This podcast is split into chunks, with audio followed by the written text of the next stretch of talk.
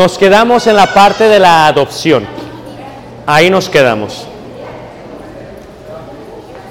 La vida es un milagro. Es increíble que a través de la respiración podamos existir físicamente. Y es increíble que tengamos estas emociones que se transforman en sentimientos y que podamos imitar y amar a Dios tanto como Él nos ama. Y le amamos porque Él nos amó qué? Primero. Dice la escritura, donde nos quedamos en Efesios, en el capítulo 1, en el versículo 5 y 6, dice, en amor habiéndonos predestinado para ser adoptados hijos suyos por medio de Jesucristo, según el puro afecto de su qué? Voluntad. O sea, cuando Dios nos vio desde la eternidad, nos vio que no teníamos ni Dios ni esperanza, ni ciudadanía ni linaje, que éramos ajenos a las promesas y a los pactos. ¿Qué es lo que hace que un hombre adopte a un hijo? Es un amor incondicional y totalmente opcional. Porque el hombre que veía al hijo en la calle, en las calles de la Roma antigua, se podía seguir por alto. Porque realmente no era carne de su carne ni sangre de su sangre, no se tenía que detener. Pero ¿qué pasaba? El hombre que se detenía y lo agarraba teniendo en mente toda la responsabilidad que llevará en toda la vida, porque duelen los hijos cuando uno da luz totalmente, dicen las hermanas. Pero, ¿qué es más difícil, hermanos? ¿Tener o criar? Criar. Porque una de las cosas que experimentamos con los hijos es el malagradecimiento. Y se siente bien feo. Los hijos, a veces, ¿cómo son los hijos? Tampoco no. Los chiqueas, los educas, los aman y después salen ellos con que, ¿para qué me tuviste? ¿A poco no? Se salen del cuarto y hasta azotan la puerta. Me voy de la casa. Y se meten al cuarto y, guardan sus cosas. Y dice el papá, no, no, te vas tú, no tus cosas. Pero qué interesante, hermanos, que criar sea tan difícil. Y siempre he dicho yo como predicador, y los predicadores me van a entender, Una cosa es educar a un hijo y le puedes ir enseñando de pequeño, pero que te los den ya grandotes. Y en la iglesia vienen grandotes y son tan tercos los hermanos. ¿A poco no? Grandotes. Y fíjate, yo sirvo a una congregación allá en Estados Unidos y en la congregación que yo sirvo hay hermanos de México y de todas partes de México. Tenemos de Chihuahua, donde hay mucha nieve. Tenemos gente de la Ciudad de México, tenemos gente de México, gente del sur, gente de Guadalajara, gente de Puebla, de todo. Pero tenemos gente de Guatemala. Tenemos gente del Salvador, tenemos gente de Honduras, tenemos gente de Colombia, tenemos gente de Perú, tenemos gente de España, hermanos. Y una cosa es que todos sean de un lugar, pero cuando cada quien viene de un lado, fueron educados a su manera, hermanos, y luego te los dan así para que les enseñes la palabra de Dios. Ah, qué dolor de cabeza, hermanos. Si ustedes, hermanas, no se pueden poner de acuerdo para cocinar en el evento, que todas son mazatlajas. Imagínate las hermanas de allá. No, que vamos a hacer frijoles estilo. Que vamos a hacer una salsa picosa. O sea, fíjate lo difícil que es que en la iglesia viene cada quien de su región, de su cultura y se unen en Cristo Jesús y ahora les tienes que enseñar la palabra de Dios. Es difícil enseñar, educar espiritualmente a adultos, hermanos. Es bien complicado porque ya están hechos y derechos y dicen, no, no, no, no, así me enseñaron y así no es. Fíjate lo difícil. Dios cuando ve al ser humano, cuando ve a la persona, sin importar de dónde es, sin importar la nación, sin importar la región, sin importar la historia ni el tiempo en que nació, Dios lo ve y dice, lo voy a adoptar. Por el puro afecto de mi voluntad, dice Dios. Fíjate que Dios, hermanos, mirad cuál amor nos ha dado el Padre para hacernos hijos de qué? De Dios. Fíjate qué interesante, hermanos. Dice la escritura, porque de tal manera amó Dios al mundo que ha dado su Hijo unigénito para que todo aquel que no crea no se pierda más tenga qué? Vida eterna. O sea que en la iglesia yo he conocido gente que vienen de familias disfuncionales, que sus madres los abandonaron. ¿Y sabes qué encontraron en la iglesia? Muchas madres.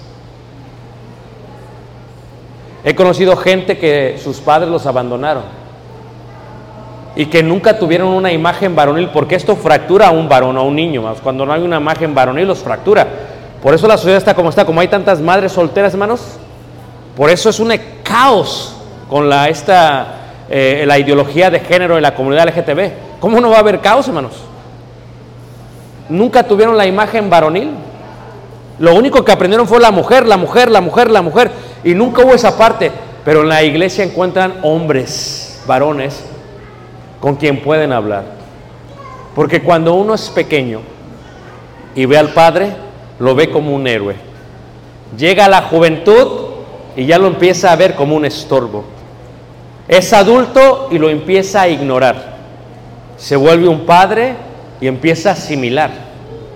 Llega a la vejez y empieza a extrañar. Su padre se muere y piensa, ¿por qué no pasé más tiempo con papá? ¿Sabes que muchos de los celulares que los padres dejan cuando mueren los hijos los siguen conectando y no le quitan el servicio para escuchar los buzones de voz de papá. O sea, ¿qué es lo que hace que Dios hiciese esto para cada uno de nosotros? ¿Qué es lo que hace que Dios nos arrope y nos adopte? Por el puro afecto de qué? De su voluntad. Tú y yo no éramos hijos. no teníamos genealogía. ¿A quién adorábamos? A la religión popular. ¿A quién adorábamos? A distintos dioses. ¿Qué éramos? Paganos. ¿qué hacíamos? Celebrábamos, ¿verdad? Los señores de los pueblos mágicos. ¿Qué éramos antes? No éramos nada. Y aquí la escritura indica este concepto. Es más, ahí en Efesios capítulo 2, en el versículo 4 dice, pero Dios que es rico en misericordia por su gran amor, con que nos que amó. Dice ahí mismo en el versículo 11, por tanto acordaos de que en otro tiempo vosotros los gentiles, en cuanto a la carne, eras llamados sin circuncisión por la llamada circuncisión hecha con mano en la carne. En aquel tiempo estabais sin Cristo, alejado de la ciudadanía de Israel, dice, y ajenos a los pactos, dice, ¿de qué? Dice, a los pactos de la promesa, sin esperanza y sin Dios, ¿qué? En el mundo. Pero ¿qué sucedió? Somos adoptados por Dios. ¿Y cómo somos? Decidimos nacer de nuevo para ser parte de la familia de Dios. Cuando una persona llega a la iglesia y ve un buen testimonio en las familias que conforman esa iglesia, dice, verdaderamente el Hijo de Dios es predicado entre nosotros. Cuando un visitante ve a la iglesia y ve buen testimonio de los hijos, que son hijos obedientes, que son hijos sujetos, que son hijos que honran a papá y mamá, dicen, así quiero que sean mis hijos. Cuando ven a las esposas que son cariñosas, no que son agrias, no que son ajenjas, que son cariñosas, que abrazan a su esposo, que le dan su lugar, que le hablan con total sujeción, dicen, eso es lo que quería ver. Y cuando ven un testimonio, hermanos, dicen, de aquí quiero ser. Y se sienta la persona a escuchar la palabra de Dios. Y empieza a escuchar el amor que Dios tuvo por ellos. Y de pronto el Espíritu Santo empieza a convencerlos de pecado, de justicia y de juicio. De tal manera que el Espíritu Santo coloca en ellos una semilla, la simiente, la palabra. Y ellos empiezan a formarse dentro de la madre, de la iglesia. Y la madre se embaraza, pero todavía no nace el bebé. Y cuando nace, la persona nace de nuevo. En agua y en espíritu con el poder de la sangre de Jesús. Porque el bautismo es un nuevo nacimiento. Es el momento en que Dios decide que adoptarnos. ¿Y por qué nos adopta? Porque nos ama. ¿Cuál es el proceso del bautismo? El bautismo dice, cuando éramos niños teníamos vida, pero pasó algo, el pecado. Y cuando pecamos fuimos destituidos de la gloria del Padre. Se rompió la comunión que teníamos con Dios. Y luego hay una oportunidad de que morimos y somos condenados. Pero el Evangelio es el medio de adopción, hermanos. El Evangelio es el medio de adopción. Cuando tú vas a la India, ves lo que significa pobreza extrema. Yo he estado en muchos países, hermanos, en muchos, y la India es uno de los países más pobres que he visitado. O sea, en la India, hermanos, con 50 pesos come una familia al mes. Al mes. Cuando ves a los niños, corren hacia ti. Y cuando ves las casas hogares, los orfanatorios, y los niños te ven, en ti ven un padre y en ti ven una madre, porque ellos anhelan ser abrazados por papá y mamá. La nutrición falta porque no tuvieron madre que les diera leche. Están amargados, ¿por qué? Porque no tuvieron madre que les diera dulzura.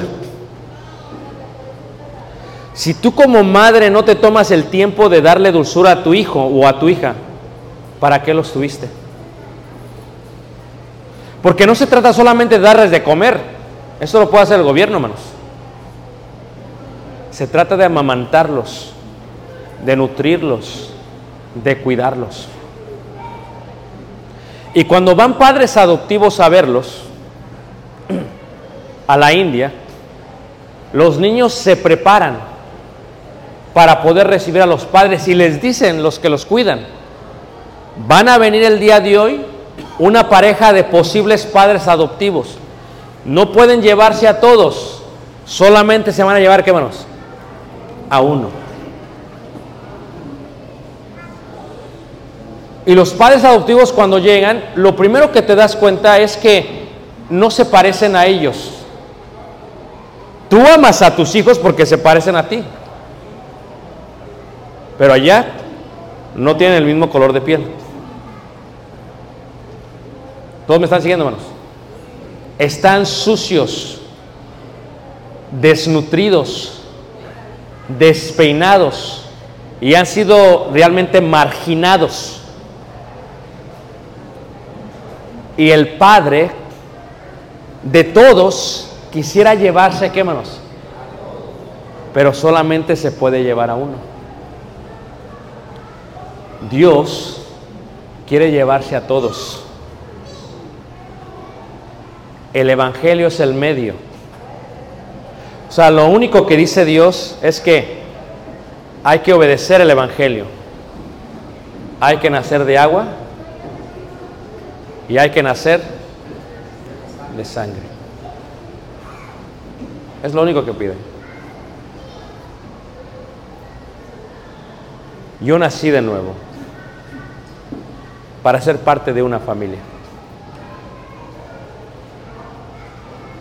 ¿Sabes qué es hermoso? Porque la gente de Mazatlán, como decía el hermano, es de calidad. Ustedes son hermanos bien lindos, hermanos. De verdad. Y no solamente Mazatlán, de los alrededores. Pero soy mexicano y somos mexicanos.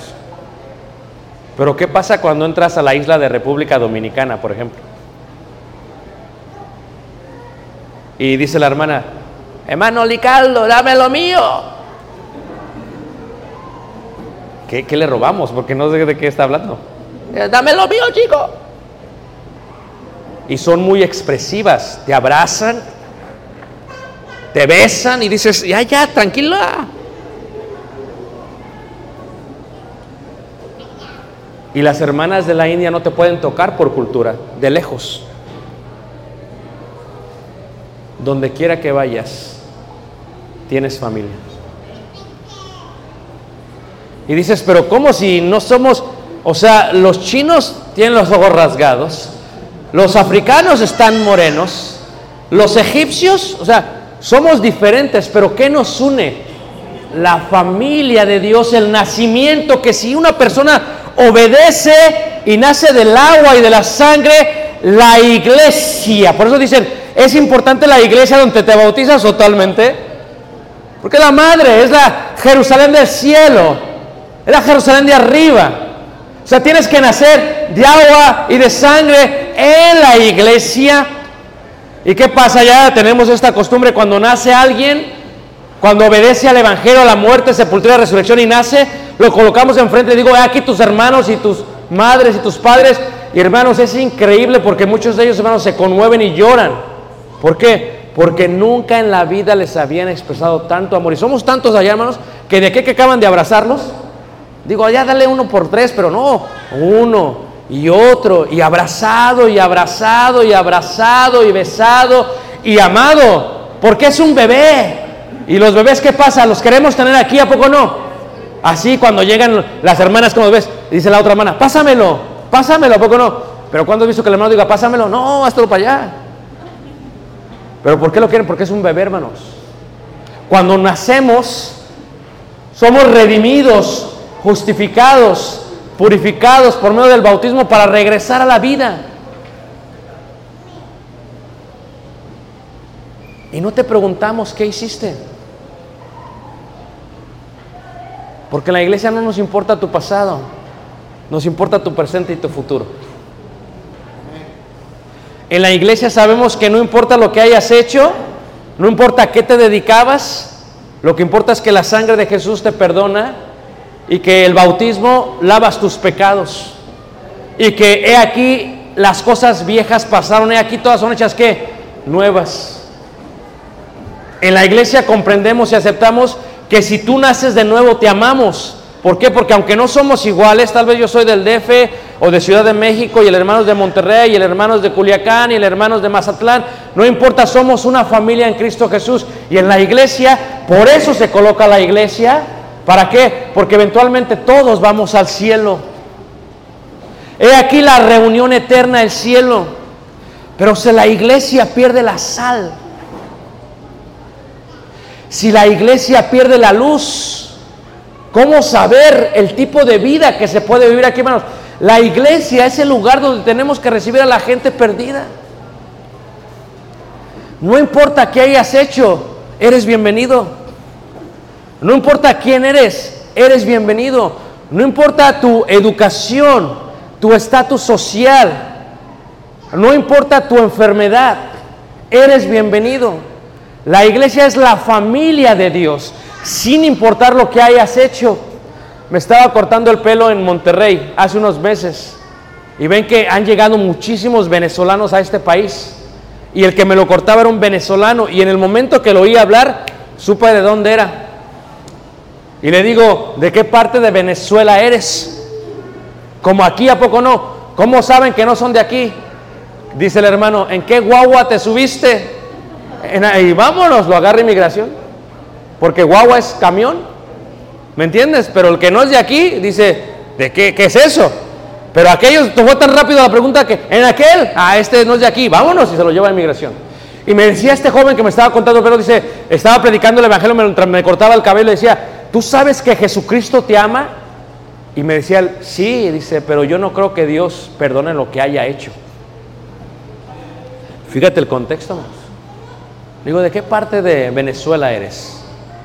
Soy de Caracas, me dice. ¿Dónde está tu familia? Dice. No tengo familia. Digo, no. Esta noche vamos a estar acá y, y ahí tienes una familia. Pero si la iglesia no lo recibe,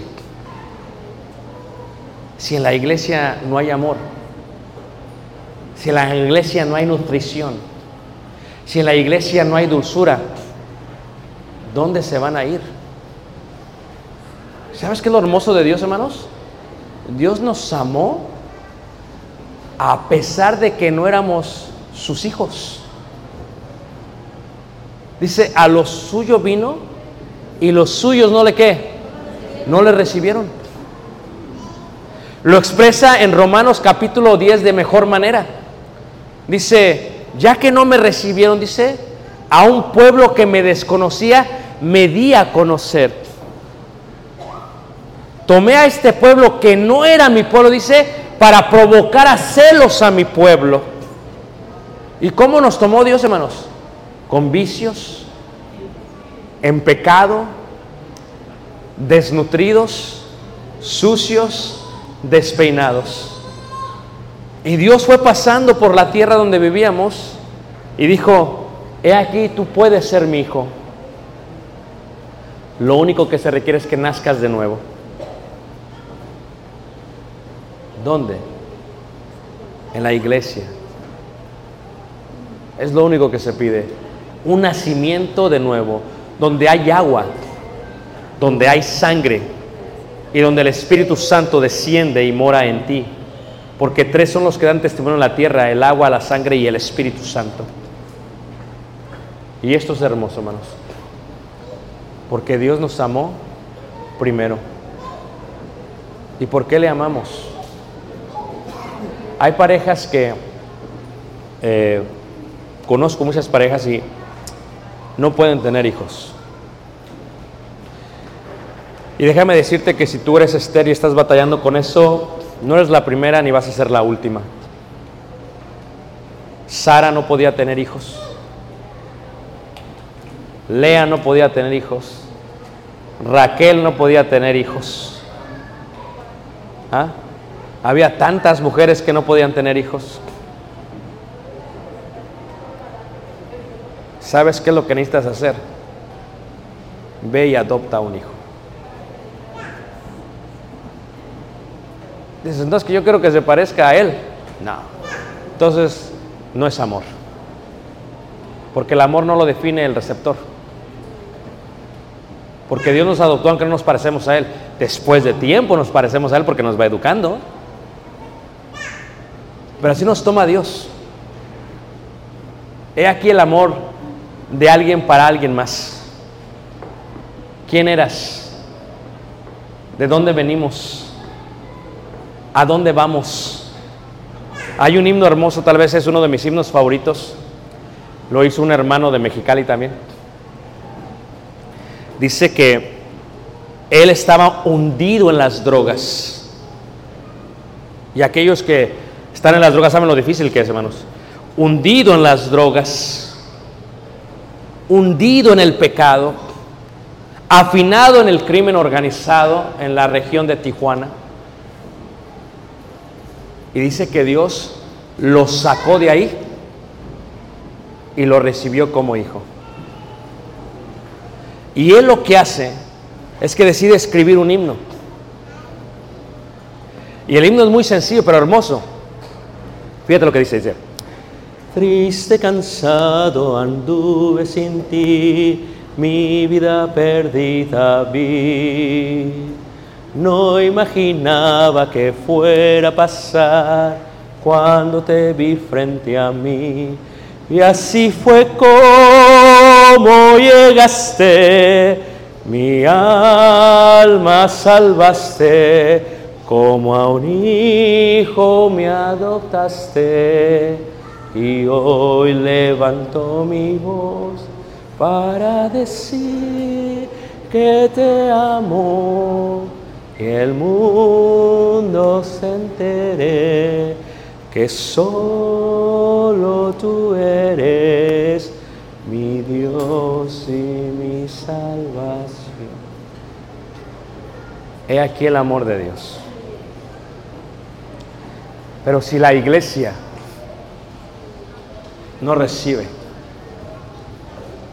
si no somos familia, entonces ¿cómo puede una persona saber del amor de Dios? ¿Sabes qué le dice Jesús? Dice Jesús, amaos unos a los otros y así sabrán que sois mis discípulos. El amor, dice Pablo, es un camino más excelente, dice. Es más, todo está basado en el amor. Aún el sacrificio de Dios está basado en el amor. Y esto tiene que ver con la idea general de la familia de Dios. La idea de la familia de Dios es eso, hermanos. Cuando un miembro de la iglesia muere, lloramos porque los llegamos a amar como si fueran papá y mamá. Los amamos como hermanos. Yo somos, en mi familia somos cuatro varones, nunca tuvimos hermanas, dice un hermano. Gracias a Dios. No hubo drama en la casa, dijo. Pero ahora yo sé lo que es tener hermanas. Tenemos muchas hermanas en Cristo Jesús. Y hasta que tú entiendas el concepto del diseño de la iglesia, la iglesia es sumamente importante porque ella es el lugar donde la gente tiene que venirse a refugiar.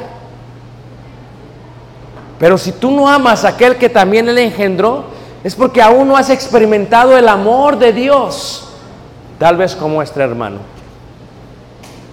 Porque el hermano lo expresa, dice, y así fue como llegaste. Así llegó Dios a nuestra vida, hermanos. Tú piensas que Dios no te conoce desde el momento que naciste. Dios sabe, le dijo al profeta Jeremías, desde que te formé en el vientre de tu madre sé. Dios sabe lo difícil que ha sido tu vida. Dios sabe lo complicado que has tenido la vida, lo disfuncional que fue tu familia. Dios lo sabe, Dios entiende por qué. Dios sabe todas las lágrimas que has tenido en lo público y en lo privado. Sus manos las han estado sujetando. Y aunque no lo creas, ha ido preparando el camino para este momento.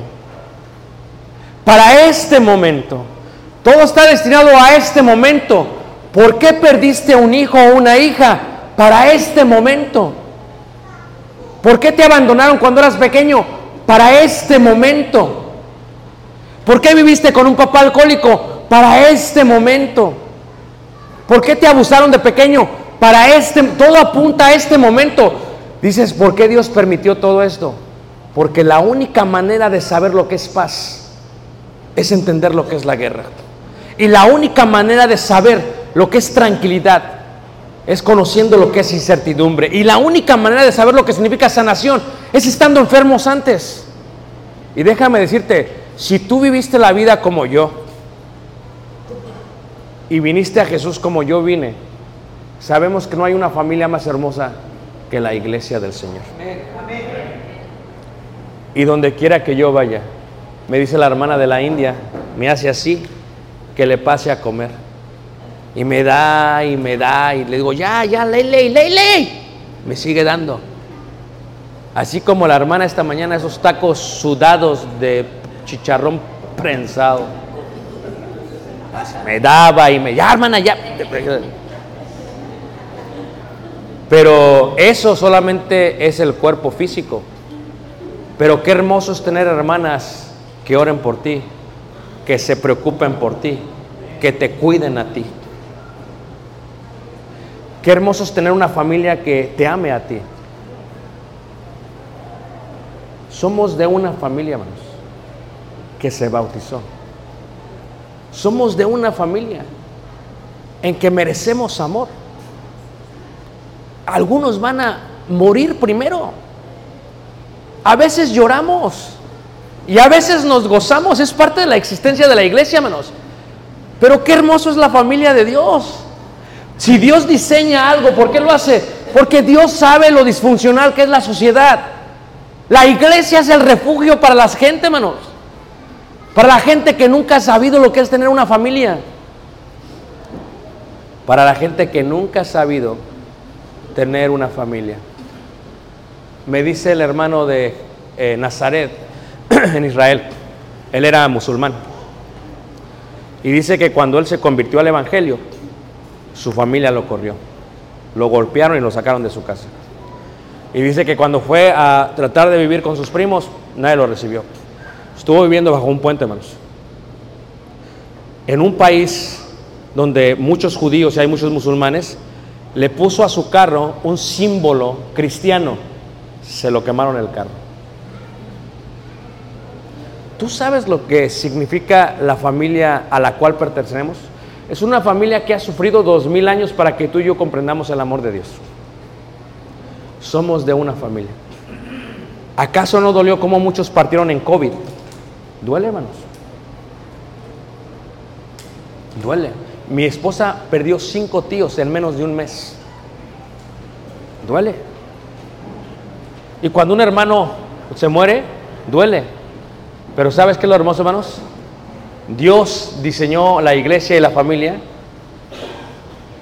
porque después del último día de la existencia humana, todos nos vamos a reunir. Y mientras eso pase, el espíritu de nosotros dice, Abba Padre, papi. Pero imagínate, ¿qué sentiría el judío cuando se reunía en Jerusalén después de no verse por meses? ¿Qué sientes tú cuando se juntaban tus primos y tus tíos y todos? ¿A poco no siente bien bonito, hermanos? Pero ¿qué sentirá la iglesia cuando nos juntemos todos? Tanto los vivos físicos como los muertos físicos. Y cuando todos estemos reunidos en el templo de Dios, en la casa de Dios, la familia de quién? Qué hermosa es la vida, hermanos. La vida es un milagro.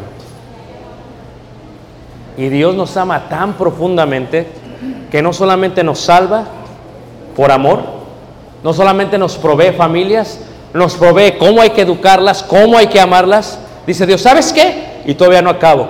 Te voy a dar una eternidad todavía conmigo y con todos tus hermanos. Qué hermoso ha de ser cuando eso suceda. Como ese himno que dice, acción que caminamos, acción caminamos. O aquel hermoso himno que dice, voy a la ciudad de quién? De Dios. Porque yo no sé ustedes, pero yo ya tengo 46 hermanos. Yo desde después de los 40, mira, como que me empecé a... Uno llega a los 40 y empieza a irse de bajada. ¿A poco no? Algunos van corriendo. Pero ya todo duele. Amén, hermanos.